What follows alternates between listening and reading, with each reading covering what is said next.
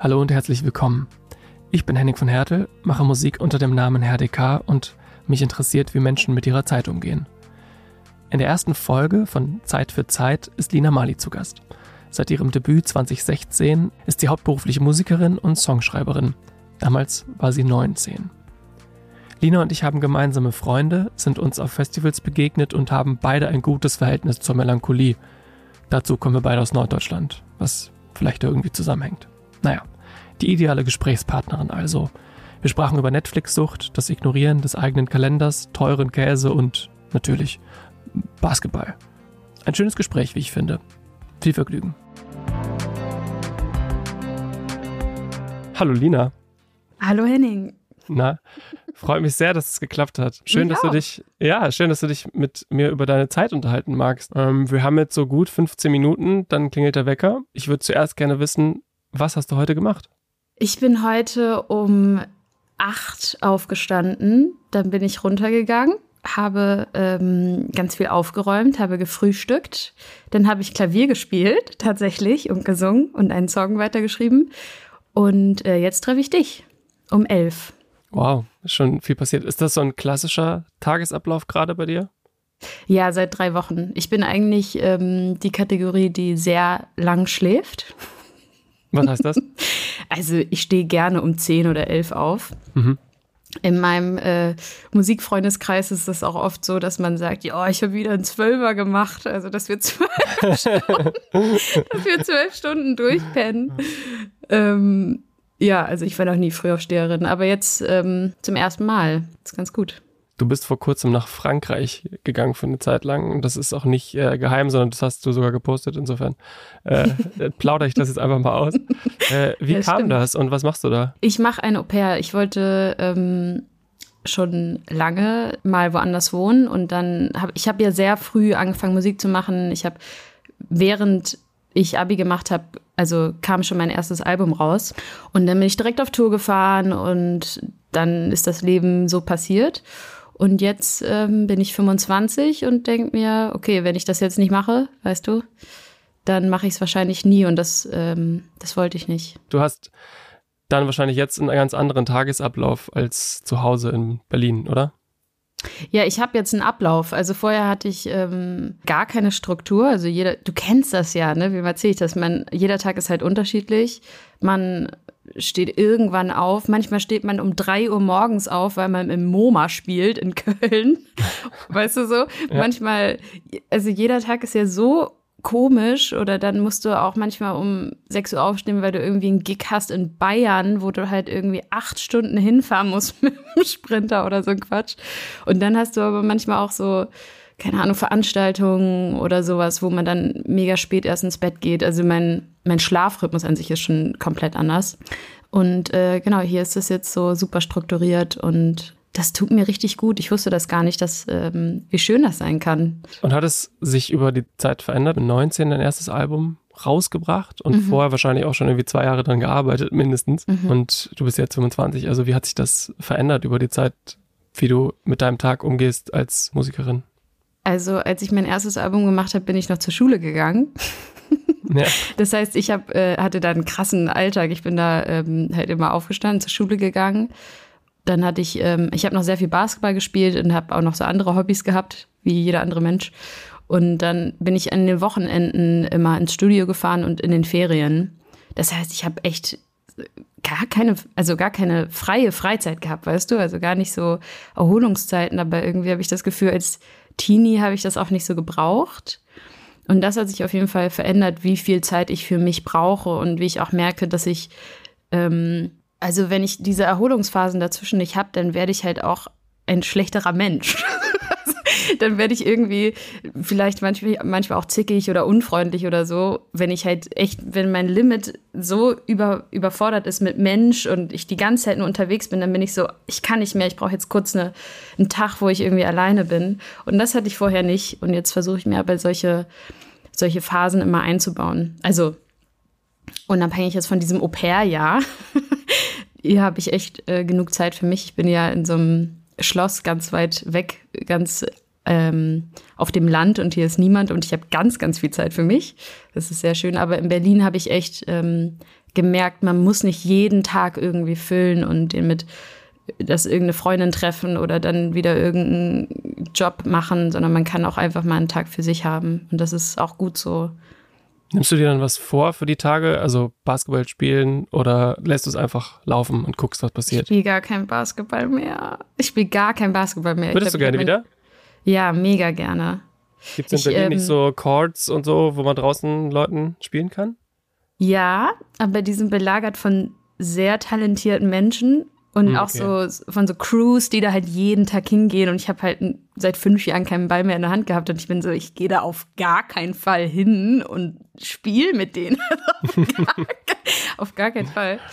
Ähm, aber ich will langfristig wieder nach Hamburg ziehen. Und ich habe so ein paar Sachen, die ich in Hamburg dann machen will. Ich will mir da eine Basketballgruppe suchen und so. Aber in Berlin habe ich jetzt keine Lust, da was Neues anzufangen, wenn ich dann eh wieder wegziehe.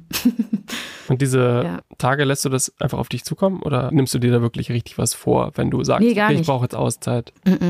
Ich nehme äh, nehm mir nichts vor. Ich, also sowas wie Wäsche waschen kommt ja manchmal zu kurz. Dann wasche ich da halt meine drei Maschinen Wäsche, putze mein Badezimmer, koche mir was und dann ist der Tag auch um irgendwie. Und ich habe eine absolute Netflix-Sucht und so. Also ich habe merkt, wenn ich so für mich alleine bin, dass ich da ähm, manchmal stundenlang vor der Glotze hänge, also vor meinem Computer. Und dann echt da so reingesogen werde. Und das ist so richtige Zeitverschwendung. Aber ich merke, das brauche ich dann auch manchmal. Also ich habe jetzt seit drei Wochen kein Netflix mehr geguckt, seitdem ich hier bin. Und gar keine Serien oder irgendwas. Und ich war am Anfang richtig auf Entzug. Also es war, ich habe nie. Wie hat sich das geäußert? Naja, ich habe halt äh, drüber nachgedacht, so dass ich jetzt gerne gucken möchte und darüber habe ich halt häufiger nachgeguckt, weil das so verknüpft ist mit äh, sich selbst was gönnen und äh, sich ins Bett kuscheln. Aber ich habe halt kein WLAN in meinem Zimmer. Ich habe kein WLAN in meinem Bett. Das heißt, ich habe auch morgens und abends ähm, keine Möglichkeit, meine Nachrichten oder Instagram oder sowas zu checken, was halt auch eine Gewohnheit geworden ist. Und ich wurde jetzt von allem halt so krass entzogen was heftig ist. Also ich, ich habe das Gefühl, ich träume viel mehr und ähm, bin irgendwie auch sortierter im Kopf, seitdem ich das nicht mehr so viel mache. Aber es ist nichts, was ich wollte, ne? Das ist einfach nur.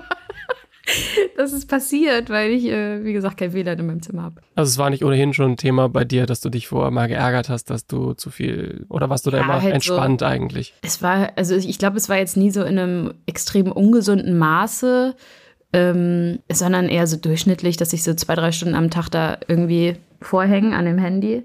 Aber ich äh, habe, so wie bei Zucker oder so, ich habe nicht gewusst, dass es halt so eine krasse Sucht ist, bevor ich das dann halt versucht habe oder bevor mir das jetzt so genommen wurde.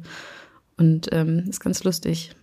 Wenn ich so deinen Instagram-Content anschaue, habe ich immer das Gefühl, dass du total gesunden Umgang damit hast. Es ist so regelmäßig, aber es ist nicht die ganze Zeit. Immer so ein ganz schöner Mix aus so Infos, Gedanken, die du dir machst, dann äh, politischer Aktivismus und dann auch Tour-Promo oder sowas. Ja, danke. Also hast du selber auch das Gefühl, dass du da irgendwie ein gutes Verhältnis zu hast? Also, ähm, um ehrlich zu sein, Instagram Posts zu machen, stresst mich manchmal. Mhm. Es gibt dann halt so Algorithmen, die greifen und man hat dann diesen Druck. Und ich habe jetzt auch mal einen Monat nichts gepostet und danach hatte ich halt halb so viel Reichweite. Irgendwie so krass, wie eine, so eine Plattform so in seinen Fängen hat, ne? Und dass man da mhm. so drauf reagieren muss. Und jetzt versuche ich, also ich habe jetzt gerade für mich herausgefunden, dass ich sonntags die Sachen vorbereite und die dann unter der Woche poste, dass ich quasi weiß, okay, die nächste Woche weiß ich, was ich poste und dann so die Struktur habe. Das ist so gerade mein Weg, damit umzugehen. Konsumierst du da auch viel oder bist du eher so, ich hau raus und äh, Rest ist mir egal? Gerade kann ich ja nicht so viel konsumieren, weil ich äh, sehr viel Zeit mit Kindern zu tun habe und äh, hier Sachen aufräume und all sowas. Deswegen habe ich gar nicht so viel Zeit. Ähm, und vorher habe ich gerne gerne konsumiert. das klingt, ich habe gerne, gerne ähm, Wir verlassen es einfach so stehen.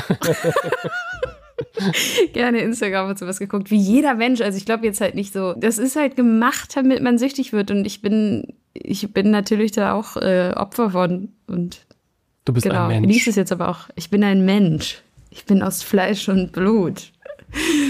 Ja, wie ist denn bei dir? Bist du da frei von? Bist du ein Gott? Ich bin da ganz schlimm anfällig für. Also Echt? richtig extrem. Ah. Also ich bin, ich gucke viel zu viel auf mein Handy und so. Ich muss mich richtig konditionieren, wie so ein Hund, weißt du? Es gibt Phasen, da kann ich das mhm. überhaupt nicht. Und die meisten Phasen sind die, in denen ich das überhaupt nicht kann. Deswegen finde ich es auch so spannend. Je besser es mir geht, desto besser bin ich auch zu mir selbst. Und dann ist es so eine nach oben Spirale. Dann esse ich gesund, dann schlafe ich gesund, dann ähm, kommuniziere ich gut mit allen. Und je schlechter es mir geht, desto mehr konsumiere ich Social Media, desto mehr flüchte ich mich in Sachen, desto schlechter ernähre ich mich, desto schlechter geht's mir wieder, desto weniger mhm. Leute treffe ich und so weiter. Ja. Ich glaube, das ist einfach ganz normal. Das ist halt wie, dass man halt Süßigkeiten isst, einfach damit es einem besser geht. Das ist Konditionierung und das ist auch ganz normal und ganz okay, dass es so ist, ne? Dass es einen dann irgendwie glücklicher macht. Dafür ist es ja irgendwie auch da. Dafür also dafür, das wollen die, ich nicht, dass es dafür da ist, aber die wollen ja, dass wir, dass wir uns davon abhängig machen. Ne? Hast du da eine Vorstellung von, wie du deinen Tag verbringen musst, dass du so am Ende im Bett liegst und denkst, okay, das war super? Genau diesen Gedanken habe ich halt nie, ne? Also davon habe ich schon mehrfach gehört. Also offensichtlich bist du jemand, der sich abends im Bett den Gedanken gibt und sagt, war heute ein guter Tag. Das habe ich irgendwie gar nicht so doll. Ich bewerte meine Tage nicht. Ich mache einfach immer nur das, was. Also manche Termine weiß ich natürlich aus dem Kopf, aber manchmal gucke ich auch einfach morgens auf den Kalender und denke so, ah, heute muss ich ins, ins Büro fahren und T-Shirts abholen. Ah, cool, dann mache ich das. Also ich, ich lebe sehr doll in den Tag hinein. Und das ist auch was, was, ähm, was mich, glaube ich, manchmal schützt, aber mich manchmal auch, ja, manchmal ist man dann natürlich überfordert, wenn man das schlecht strukturiert, alles, seine ganzen Termine und so weiter. So ist es eigentlich. Ich bin eher so sehr spontan. Du hast ja. in einem anderen Interview mal gesagt, dass durch die Gründung deines eigenen Labels viel mehr Arbeit und Verantwortung kommt, auch wenn es mehr Freiheit bedeutet. Mhm. Ja, das stimmt. Hast du da irgendwie so Zeitfenster dann eingeplant oder gibt es da so eine Konstante, die sich da die ganze Zeit durchzieht? Ich habe jetzt keinen regelmäßigen Bürotag oder so, aber ich habe ja auch ein Management-Team, die mir helfen, Sachen zu strukturieren. Aber es gibt so, ja, so Release-Strategien, die wir halt zusammen besprechen müssen. Das sind so Sachen, die wir vorher gar nicht so das wurde uns halt einfach vorgegeben vom großen Label von Warner, wo ich ja acht Jahre war. Die haben so, die haben das alles gemacht und das müssen wir uns jetzt selbst überlegen und das macht halt mega Spaß, aber das ist einfach eine Aufgabe, die ich vorher nicht hatte.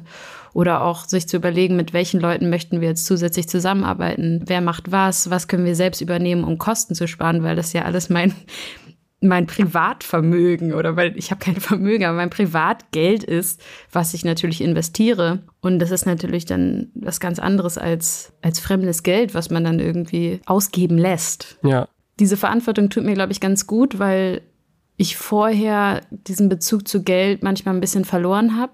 Man guckt einen Käse an und denkt so, boah, fünf Euro, ganz schön teuer. Und dann kriegst du einen Anruf und sagt, ja, also wir würden jetzt gerne hier die ähm, für 20.000 Euro die TV-Promo starten. Und du bist so, okay. Also weißt du, das hat ja, das ist halt so ja. abstrakt, als wäre das eine andere Währung. Das ist so die, das Musikgeld, keine Ahnung, die machen das schon selber, aber jetzt ist das halt mein Geld. Wie würdest du jetzt dein Verhältnis zu Geld beschreiben? Äh, besser. Also ist es schon so, dass ich, ähm, glaube ich, relativ sparsam bin, weil ich äh, sehr wenig Geld für Klamotten und sowas ausgebe und auch sehr wenig Geld so für Kosmetik und so. Das ist gar nicht so meins. Und äh, auch so für Technik habe ich jetzt noch nicht Unmengen an Geld ausgegeben. Aber irgendwie schaffe ich es trotzdem immer, dass ich am Ende des Monats kein Geld mehr übrig habe. Den Trick also, musst du mir also, verraten. Wie machst du das? ähm, also ich gebe nicht viel Geld aus, aber irgendwie ist das Leben halt einfach hammerteuer. Das ist, ähm, ist einfach so. Man muss Miete zahlen, man muss den ganzen, allein das Essen und alles. Das, ähm, ich glaube, ich kann schon ganz gut mit Geld umgehen. Besser als andere auf jeden Fall. Und du? Wie bist du? Also wenn ich Sachen schön finde, also zum Beispiel irgendwie Kleidung oder so, ein Mantel oder sowas, dann sind es voll oft teure Sachen, wenn es nicht gerade Secondhand ist. Ich, glücklicherweise kaufe ich super viel Secondhand. Das rettet mich mhm. dann wirklich vor Privatinsolvenz, glaube ich. Nee, aber echt mal so, mal so. Ich denke immer die ganze Zeit, ich gebe super viel Geld aus, aber in Wirklichkeit tue ich es gar nicht. Ich stelle mir immer nur vor, wofür ich jetzt das nächste Mal Geld ausgeben würde. Ich habe halt auch so, so Angst davor, vor so Rechnungen. Ich habe halt Angst, dass ich so Sachen bestelle und dann plötzlich vor so einem riesen Haufen Rechnungen sitze, den ich nicht bezahlen kann. Deswegen bestelle ich gar nicht erst, weil ich Angst davor habe, dass das irgendwie passieren könnte, glaube ich. Das schützt mich auch so ein bisschen. Meine Angst. Meine, Äng meine Ängste schützen mich. Ist das nicht schön? Das ist ja, ja. ja. Du schreibst jeden Tag oder fast jeden Tag an deiner Musik. Stimmt das? Ja, weiß ich nicht. Das habe ich wahrscheinlich in der Phase gesagt, wo ich das gemacht habe. Also jetzt gerade ähm, schreibe ich Montag, Dienstags, Donnerstags und Freitags. also ich würde sagen, die Hälfte der Woche, einfach weil ich dafür Zeit habe und hier so ein schönes Klavier steht und ich dann drauf schreibe. Aber es ist jetzt nicht so, dass ich jeden Tag ein anderes Lied schreibe, sondern dass ich, Klar. ich meine, ich schreibe jetzt seit drei Wochen an einem Song. Okay und schreibt den dann weiter oder schreibt den dann um und guckt, ah, hier, oder sucht dann genau eine Harmonie und dann sind zehn Minuten wieder um. Also es ist jetzt nicht so, dass ich mich jeden Tag hinsetze und auf Papier schreibe oder so, sondern dass ich einfach jeden Tag mich ein bisschen damit auseinandersetze, glaube ich. Wir haben beide, glaube ich, einen sehr großen Hang zu Melancholie. Und ich frage mich immer, warum ja. ist das so? Ich finde das einen total schönen Zustand, sich da reinzulegen. Warum glaubst du, dass das bei dir so ein ich bin so mir, Dinge? Ich bin mir sehr, sehr sicher, dass es daran liegt, dass ähm, man zwei sehr unterschiedliche Arten von sich selbst kennt. Einmal die Art, wenn man ganz alleine ist und einmal die Art, wenn man mit Menschen ist. Und meine Art mit Menschen ist sehr, wirkt, glaube ich, manchmal sehr extrovertiert. Ich bin lustig und ähm, hole halt diese ganzen Seiten von mir raus, so diese charismatische, lustige, ich erlebe Sachen und wenn ich dann mit mir alleine bin, dann, dann mag ich es halt leise zu sein und irgendwie meinen Gedanken zuzuhören und melancholisch zu sein. Und ähm, ich brauche halt, ich brauche halt auch jemanden, ähm, damit ich zum Beispiel eine Abtemponummer schreiben kann, mit im Raum. Oder ich, weil ich halt äh, in diese Stimmung gar nicht reinkomme anders weil ich dann halt für mich da sitze und ich denke über irgendwelche Sachen nach und meine meine Finger machen irgendwelche Sachen in, immer im langen Greifen Tempo. immer in Moll die ganze Zeit. Die wollen einfach Moll. ich weiß auch nicht warum. Muscle Memory, und, you know. und jetzt, jetzt habe ich, ähm, genau, ich versuche mich gerade selbst äh, in so einen Zustand zu bringen, dass ich mich austrickse. Dass ich sage, ey, ähm, ich habe auch mit anderen Gitarristinnen und Gitarristen und ähm, Instrumentalistinnen gesprochen, dass ich äh, gerne irgendwie mit neuen Spuren und auch mal unterschiedlichen Akkorden ähm, arbeiten möchte und allen gesagt, ich habe Bock auf schnellere Sachen. Und ich glaube, das ist cool. Ich freue mich da voll drauf, auf die, auf die Sachen, die mir zugeschickt werden. Wir müssen aufhören, aber es war wundervoll, mit dir zu reden. Ich könnte jetzt noch okay. ewig weitermachen. Aber die Zeit, weißt du, sie die drängt. Die Zeit ist um. Wie immer. Das war es auch schon mit der ersten Podcast-Folge. Vielen Dank, Lina Mali, für das Gespräch und euch fürs Zuhören. Sollte euch die Folge gefallen haben, abonniert den Podcast und schaut auf meinem Instagram-Profil vorbei für mehr Infos, Musik und Gedanken zu dem Thema. Ebenfalls sei euch mein neues Album Was mache ich mit meiner Zeit ans Herz gelegt. Dieser Podcast ist in Zusammenarbeit mit Diffus entstanden. Ich freue mich, wenn ihr das nächste Mal dabei seid.